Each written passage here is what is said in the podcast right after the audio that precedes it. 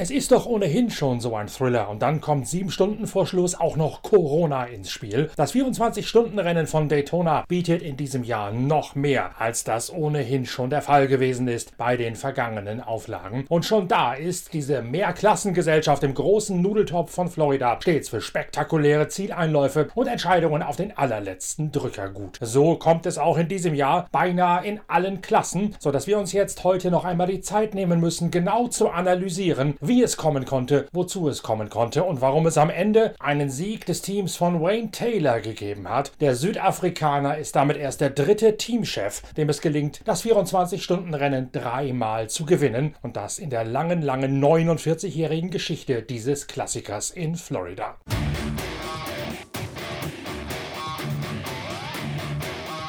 Die Entscheidung fällt in der großen Klasse der DPI-Kategorie wie üblich erst ganz am Ende und es gibt mehrere Handlungsstränge, die zusammenlaufen und dafür sorgen, dass es am Ende ein Fotofinish gibt mit dramatischem Ausgang.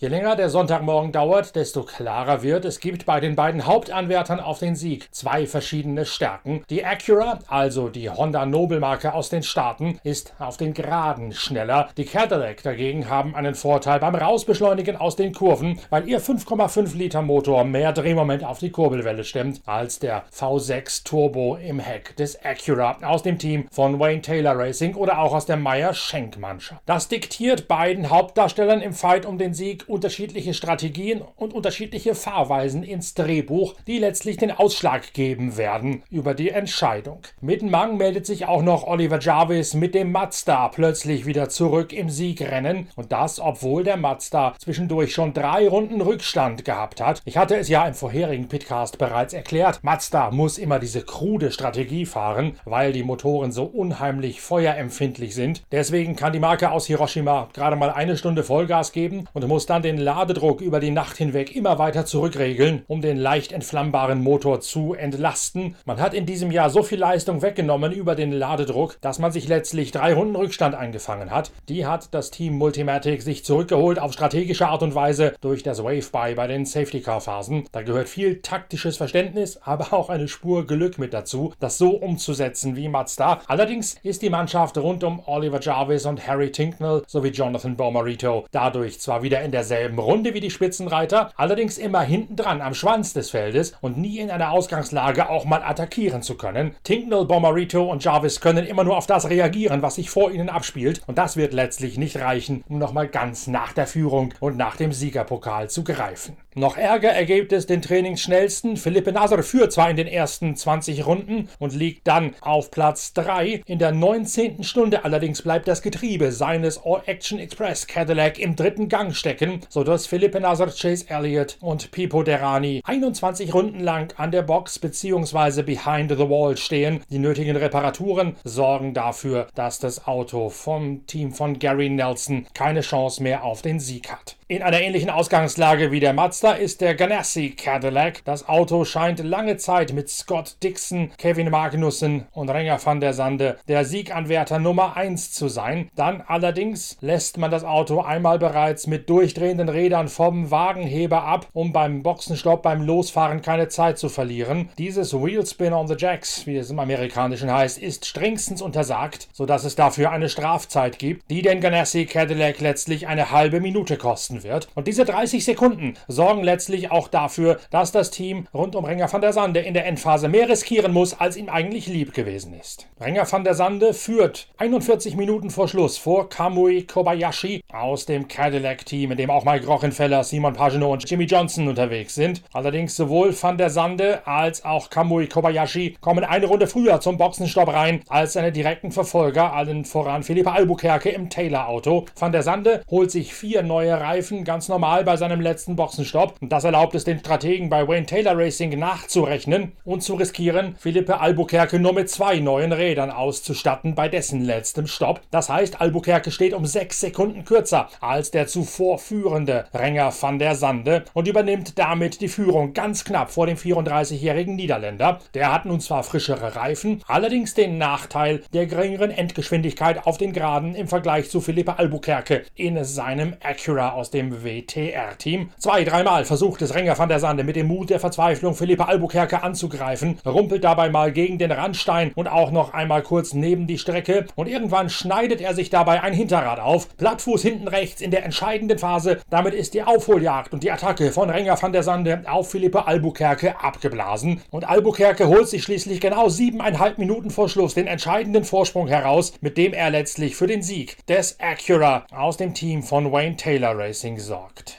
Ricky Taylor, Helio Castroneves, Alexander Rossi und Felipe Albuquerque aus Portugal gewinnen so also das 24-Stunden-Rennen von Daytona vor Jimmy Johnson, Kamui Kobayashi, Simon Pagenaud und Mike Rockenfeller. Pagenaud hatte sich dabei im Geiste schon mit Platz 4 abgefunden. Euh, alors au niveau de la course, la, la, la, stratégie est assez simple en fait puisque euh, on, a, on a commencé avec euh, des doubles relais pour euh, Jimmy. Ensuite on est passé rapidement en triple relais par pilote pour, euh, pour essayer de d'étendre la, stratégie. Et puis on a terminé sur des quadruples relais, euh, notamment en fin de, fin de course, qui est très difficile quand on a, on a couru pendant 24 heures. Euh, la mécanique a tenu, ce qui est incroyable de se dire à, quel point on martyrise les, les voitures et, malgré cela, elles, tiennent le coup, c'est fabuleux. Donc euh, l'équipe a fait du très très bon boulot euh, dans les stands, aucun souci. On a, on a eu un petit problème euh, au niveau de euh, l'essence. apparemment, l'essence mettait trop de temps pour couler. Dans, dans, le réservoir et on perdait du temps aux arrêts au stand. Donc ça nous a coûté un petit peu. Et puis euh, la, Cura euh, numéro 10 était plus rapide en ligne droite. Donc euh, malgré le, super châssis de la Cadillac, on n'a pas, pu, euh, pas pu aller chercher à la fin. Mais on s'est bien battu et c'était une course euh, exceptionnelle. Man hätte, sagt der Franzose, zunächst mit Doppelstints für Jimmy Johnson losgelegt und dann schnell auf drei Turns pro Fahrer umgeswitcht, um die Strategie zu öffnen. In der Nacht dann gegen Ende des Rennens vierfach Turns, die, je länger das Rennen dauerte, immer anstrengender geworden seien. Man hätte dem Auto unheimlich viel zugemutet und es sei erstaunlich, was solch ein Cadillac alles abkönne. Das Team hätte an der Box auch gut gearbeitet, nur das Benzin sei im Vergleich zu den anderen ganz offensichtlich zu langsam in den Wagenbauch geronnen. Deswegen hätte man einiges an Zeit an der Box Box liegen lassen. Zudem sei der Acura auf den Geraden schneller gewesen, sodass die Cadillac am Ende nicht gewinnen konnten.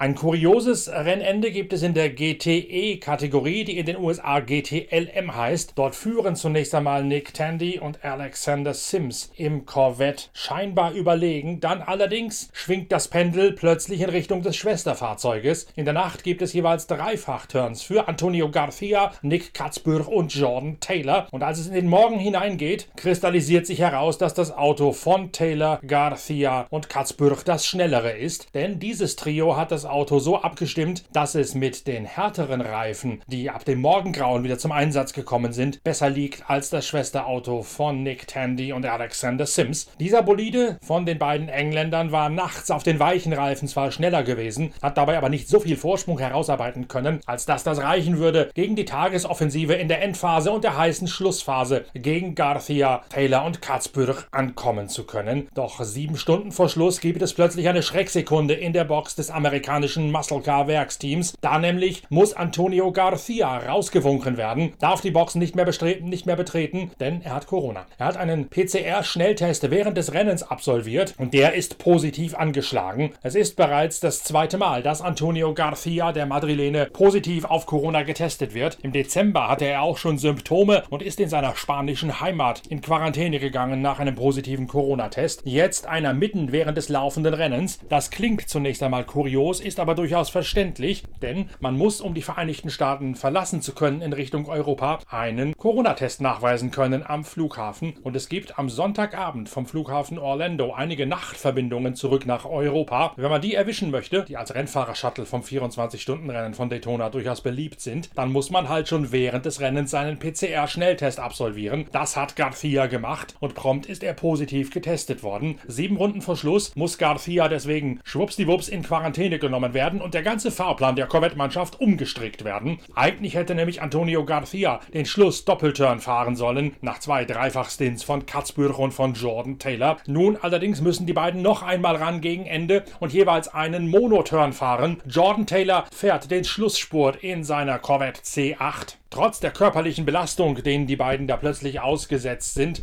und sie fühlen sich schon ziemlich ausgewrungen, schaffen sie erst den Vorteil ihres besser auf die jetzt benötigten Reifen abgestimmten Muscle Cars auszuspielen und den Sieg nach Hause zu fahren. Jordan Taylor und Nick Katzburg sorgen dafür, dass auch der im Krankenstand befindliche Antonio Garcia sich über eine neue Nobeluhr freuen darf. Jordan Taylor ist so erleichtert, dass er Burnouts dreht nach dem Rennen und dabei das Cockpit voller Rauch quillt, sodass er beinahe in der Ehrenrunde bei den Burnouts das noch in die Leitplanke geworfen hätte. Auch Taylor und Katzbürg müssen nach diesem Sieg umgehend in Quarantäne, sodass Jordan Taylor den Sieg seines Vaters und Bruders Wayne Taylor bzw. Ricky Taylor in der großen DPI-Klasse gar nicht mit einem großen traditionellen Familien-Pizza-Essen feiern kann, wie das jedes Mal nach dem 24-Stunden-Rennen von Daytona bei der Familie Taylor üblich ist. Stattdessen sind jetzt alle in Quarantäne, weil Antonio Garcia sich offensichtlich in Daytona Corona eingehandelt hat.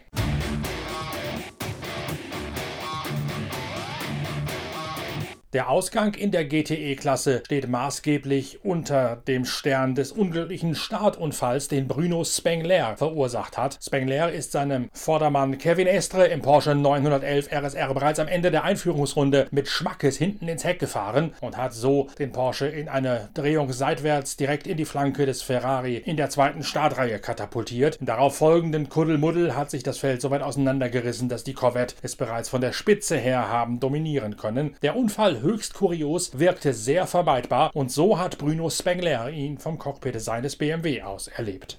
Äh, ja, der Startunfall äh, ist einfach so passiert, dass äh, beim Grün bin ich gegangen und der Porsche hat äh, eine relativ langsame Reaktionszeit gehabt und ähm, dann habe ich versucht nach links zu gehen um, äh, und den Kontakt und keine Kontakt mit ihm zu haben, aber leider habe ich ihn leicht getroffen und es hat gereicht, um ihm umzudrehen.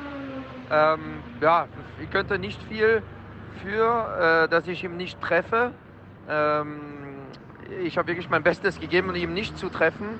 Äh, ist ein bisschen, natürlich ist es schade für, äh, für das ganze Team da, ähm, aber es war ganz sicher keine Absicht von mir. Ähm, es ist ein bisschen so ein Rennunfall. Ähm, aber wie gesagt, es das Problem war, dass äh, er einfach ein bisschen zu lang äh, Zeit gebraucht hat, bis er reagiert hat für den Grün. Aber das ist ein Teil des Rennens und äh, solche Sachen können äh, leider manchmal passieren im Rennen.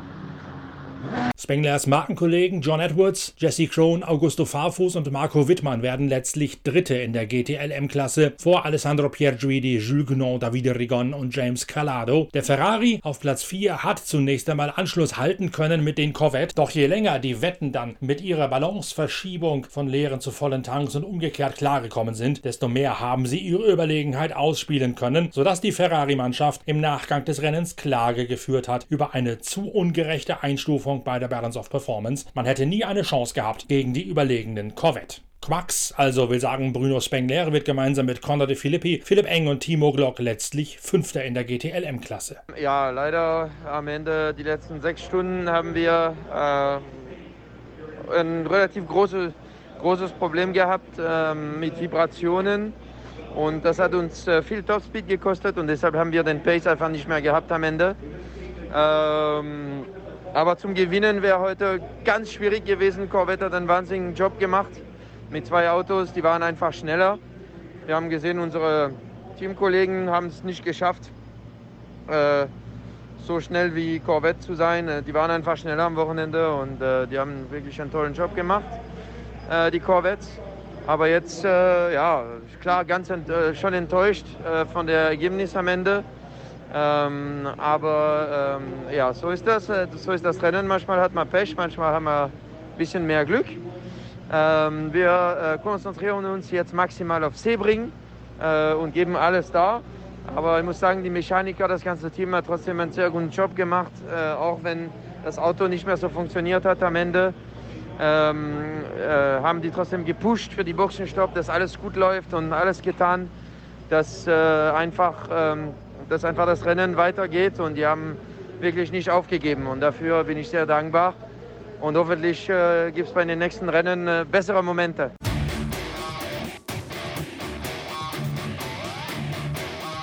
In der LMP2-Klasse gibt es eine Art Survival of the Fittest. Ryan DL, Kyle Tilley, Dwight Merriman und Paul Loupchatin aus Frankreich gewinnen mit ihrem Orica aus dem ERA Motorsport Team vor John Ferrano, Gabriel Aubry, Mathieu Vaxivière und Timur Buret in einem Orica von Tower Motorsport. Die Entscheidung fällt in der letzten Viertelstunde, weil da das Auto der letztlich Zweitplatzierten noch einen Splash and Dash kurz vor Stopp einlegen muss. Auf Platz 3 kommen Christopher Mies mit Fabian Schiller, Erik Lux und Devlin De Francesco im Dragon Speed Orica ins Ziel. Ja, wir sind sehr zufrieden mit P3.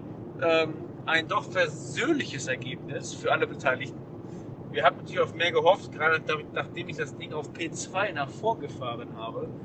Ähm, leider Gottes hat sich dann ein Ölleck herausgestellt am Triebwerk, worauf folgedessen wir Öl nachkippen mussten in unregelmäßigen Zuständen. Ähm, Abständen, nicht Abständen. ja, leider war es leider so. Ähm, hat aber trotzdem ja, eigentlich schon Spaß gemacht. Wir hatten aber nach dem zweiten oder dritten sind schon ein Loch im Unterboden, wodurch wir zum einen Zeit, aber auch Fahrballons verloren haben. Also das Auto hat extrem viel Aero-Bouncing gehabt. Ähm, also ist auf der gerade mal wieder hoch und runter gesprungen. Das ist eigentlich wie ein zwei ehrlich nach dem ersten der Fabi, der Schiller und ich äh, gesagt, äh, also noch Sinn brauchen wir jetzt nicht. Wir hatten Kopfschmerzen, ähm, also jammern auf hohem Niveau, aber muss ich vorstellen, bei knapp 320 ähm, wirst du da durchgeschüttelt, hoch und runter, wie in so einer, wie in so einer Rassel im Prinzip. Also echt unangenehm. Und ähm, haben wir Gott sei Dank beheben können im Verlauf des Rennens. Aber halt, wie gesagt, der Motor war halt irgendwann einfach fertig. Wir hatten als Beispiel, wir hatten zu Beginn des Rennens einen Topspeed von 3,15 bis 3,18 und am Ende vom Rennen knapp 300. Also wir haben 20 km, 18 km verloren. Und ja, P3 am Ende ist, ist gut, aber ich glaube, wir hätten das Rennen aus eigener Kraft vielleicht nicht gewinnen können, aber mit ein bisschen Glück vielleicht. Und von daher, ähm, ja, ähm, natürlich ist ein Podium immer super, gerade mit, mit so einem Ölverlust, wo das Team extrem hart arbeiten muss, dass das auch wieder weiterläuft. Und ja, aber wir hätten trotzdem gehen können. Zu den vielen Opfern in dieser Klasse gehört das Racing Team Nederland, wo Fritz van Ert zunächst einmal einen Unfall in der Busstoppschikane gemacht hat und später gibt es noch einen Getriebeschaden obendrauf als Folgeschaden von dem Leitplankeneinschlag des Fahrzeugowners und Supermarktbesitzers, sodass auch Job von Oetert und Guido van der Garde hier nicht ihr Geheimfavoritendasein haben ausleben können. Der trainingsschnellste Piabon Mathiasen Motorsport musste zunächst einmal wegen Fehlzündungen und danach wegen eines kaputten Anlassers an die Box. Schließlich wirft Nicolas Lapierre das Auto im International Horseshoe sogar nochmal in die Reifenstapel, ramponiert dann auch noch die Kupplung und ein weiteres Mal den Anlasser, sodass das Auto der Trainingsschnellsten nie eine Chance um den Sieg gehabt hat.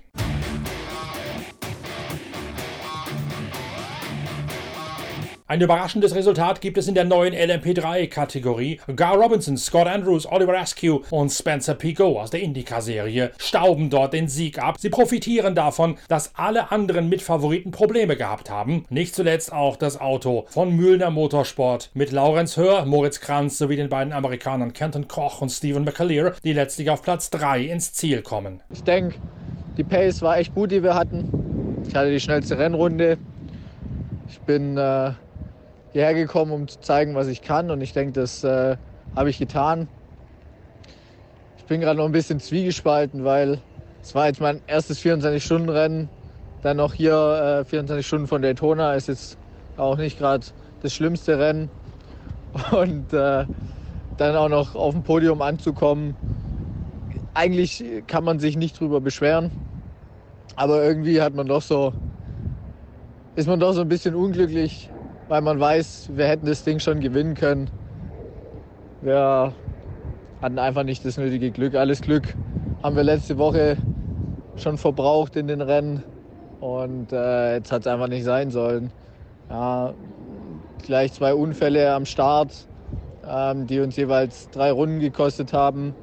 Und am Ende haben wir, glaube ich, mit sechs Runden Rückstand äh, sind wir ins Ziel gekommen. Ja, ich denke, wir hätten auf jeden Fall um den Sieg kämpfen können. Aber wie gesagt, dritter Platz ist, ist auf jeden Fall nicht schlecht und ich, ich freue mich auch sehr drüber. Vor allem, weil ich ehrlich gesagt gedacht habe, dass kein einziger LMP3 überhaupt ins Ziel kommt. Und unser Auto lief echt problemlos durch die 24 Stunden. Also wirklich äh, super Job vom Team. Ebenfalls hinter den eigenen Erwartungen zurückgeblieben ist die Besatzung von Jeroen Blekemolen in der LMP3-Klasse. Hier Daytona ist erledigt und äh, am Ende sind wir in äh, vierter Platz ins Ziel gefahren. Ähm, ja, hätte schon ein bisschen mehr gehofft, weil äh, den Speed war unglaublich gut die ganze Woche. Wir waren jedes Training ganz vorne, jedes Training schnellste Bestzeit gefahren. Äh, und deswegen ja, denkt man natürlich auch, da beim Rennen vorne sein zu können. Leider haben wir richtig Pech gehabt. Äh, unsere Trinkflasche ist äh, äh, ist äh, kaputt gegangen und dann ist Wasser im Auto gekommen und dann ist mit der Elektronik etwas kaputt gegangen und ja, natürlich sehr schade, weil das äh, habe ich äh, noch nie mitgemacht in meinem Leben, dass, das, äh, ja, dass die Trinkflasche am Ende äh, dafür sorgt, dass man nicht, in, nicht normal ins Ziel fahren kann. Und äh, da haben wir 13 Runden verloren.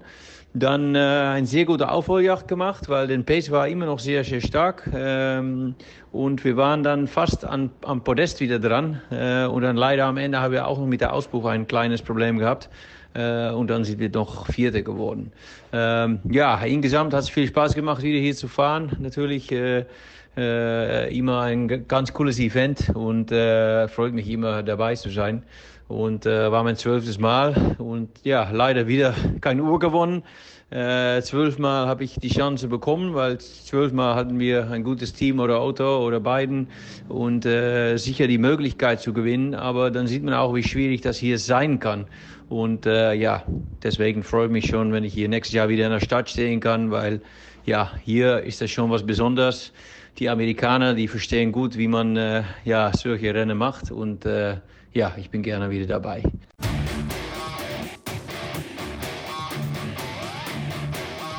In der GT3-Kategorie sorgt das Team Winboard Racing für den ersten Sieg eines AMG Mercedes in der Geschichte des 24-Stunden-Rennens von Daytona. Indy Donche legt mit einem Mammut-Turn in der Nacht genau dafür den Grundstein. Russell Ward, Philip Ellis führen das zunächst einmal fort und als dann in den letzten Stunden die ganzen Profis ins Feld der GT3-Autos eingewechselt werden, da obliegt es Maro Engel, den Sieg nach Hause zu fahren. Es gibt nochmal ein ziemlich brutales Anrennen auf den führenden Maro Engel, doch der Monegasse mit Münchner Wurzeln kann den Sieg für Winboard Springboard Racing nach Hause fahren. Kenny Habul, Raffaele Marciello, Lukas Stolz und Michael Grenier im Sun Energy Mercedes werden Zweite vor Brian Sellers, Madison Snow, Andrea Caldarelli und Corey Lewis im Lamborghini Huracan aus dem Team von Paul Miller, eine Ex-Meistermannschaft aus der GT3-Kategorie. Patrick Long, Jan Heilen, Trent Hintman und der Österreicher Klaus Bachler im Ride Motorsports Porsche 911 GT3R kommen auf Klassenrang 4 ins Ziel. Ja, 24 Stunden sind vorbei. Am Ende ist es äh, vierter Platz geworden mit 35 Sekunden Rückstand auf B1, äh, Sekunden, glaube ich, aufs Podium. Also es war knapp. Äh, wir haben wirklich ein gutes Rennen gehabt, bis auf einen Zwischenfall in der Nacht, wo wir nichts dafür können haben, wo wir äh, abgeräumt worden sind und das Auto beschädigt gewesen ist dadurch. Äh, und dann haben wir uns ein bisschen schwer dann, weil wir etwas an Topspeed verloren haben und äh, auch das Fahrverhalten ist nicht mehr so gut gewesen. Aber nichtsdestotrotz, also äh, gutes Ergebnis gewesen, äh, auch wichtige Punkte äh, fürs Team. Zusätzlich haben es äh, auch nach sechs Stunden haben wir das Rennen angeführt und da hat es extra Punkte gegeben, also für die Meisterschaft ist perfekt. Und ähm, ja, also war ein cooles Rennen, definitiv ein sehr hartes Rennen äh, und bei einer sehr großen Konkurrenz sind wir dann am Vierter geworden, was ganz gut war.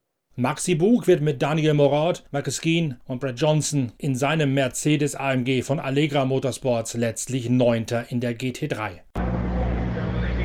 Ähm, ja, ernüchternd natürlich mit P9. Ähm, natürlich das, was wir uns vorgestellt haben. Am Anfang sah es noch sehr, relativ gut aus. Ähm, hatte Daniel super Pace, haben einen guten, ähm, guten Fortschritt gemacht, hat Leute überholt, alles gut gewesen, aber dann haben wir, warum auch immer, drastisch an Pace verloren. Auch Topspeed war nicht mehr da, was wir uns nicht mehr erklären können.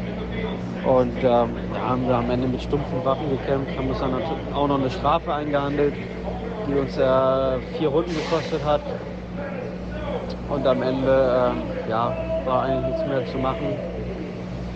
Was natürlich schade ist, weil äh, das ganze Team super Job gemacht hat über das ganze Wochenende oder über die die Tage, die wir hier sind schon.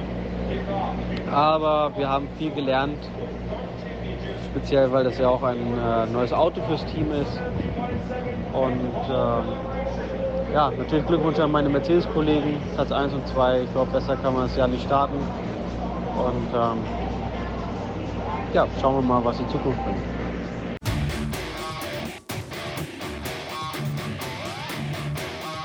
Wir werden uns sicherlich noch in einer weiteren Pitcast-Episode mit den Geschehnissen an der Spitze, gerade in der DPI-Klasse, weiter auseinandersetzen. Da warte ich noch auf weitere Rückmeldungen und Gesprächspartner aus den Vereinigten Staaten, wenn das 24-Stunden-Rennen von Daytona einmal analysiert ist. Zudem gibt es am morgigen Dienstagmorgen einen YouTube-Talk mit Lukas Luhr, eine große Expertenrunde und Nachbereitung des 24-Stunden-Rennens von Daytona auf dem YouTube-Channel der Zeitschrift Pitwalk. Und wir arbeiten parallel nicht nur daran, die nächste Ausgabe von Pitwalk fertigzustellen, sondern legen auch gerade den Grundstein für ein nächstes Highlight in der Pitwalk Collection digitalerweise. Da nämlich werden wir euch am kommenden Wochenende die Bacha Nordrussischer Wald als Video nach Hause bringen. Der Auftakt des Bacha Weltpokals für Marathon-Rallye-Autos findet im tief verschneiten Landstrich rund um St. Petersburg statt. In den dortigen Wäldern wird die erste Zweitagesveranstaltung, die erste Bacha, ausgetragen. Die einzige Bacha, die bei Eis und Schnee und mit Spikes zur Austragung kommt. Das gibt sicherlich traumhaft traumhafte Bilder und die könnt ihr Deutschland exklusiv bei uns auf Pitwalk verfolgen. Die Vorbereitungen dafür, die laufen bereits. Wir hören uns also mit der nächsten Pitcast-Episode mit der Nachbereitung des Rolex 24 wieder. Oder wir sehen uns morgen mit dem YouTube-Talk mit Lukas Luhr und allerspätestens dann am kommenden Wochenende mit der Aufbereitung der Bacher Nordrussischer Wald wieder. Bis dahin vielen Dank fürs Reinhören. Danke für euer Interesse, fürs Liken, Däumchen geben und weiterempfehlen. Bis bald, euer Norbert Okenga.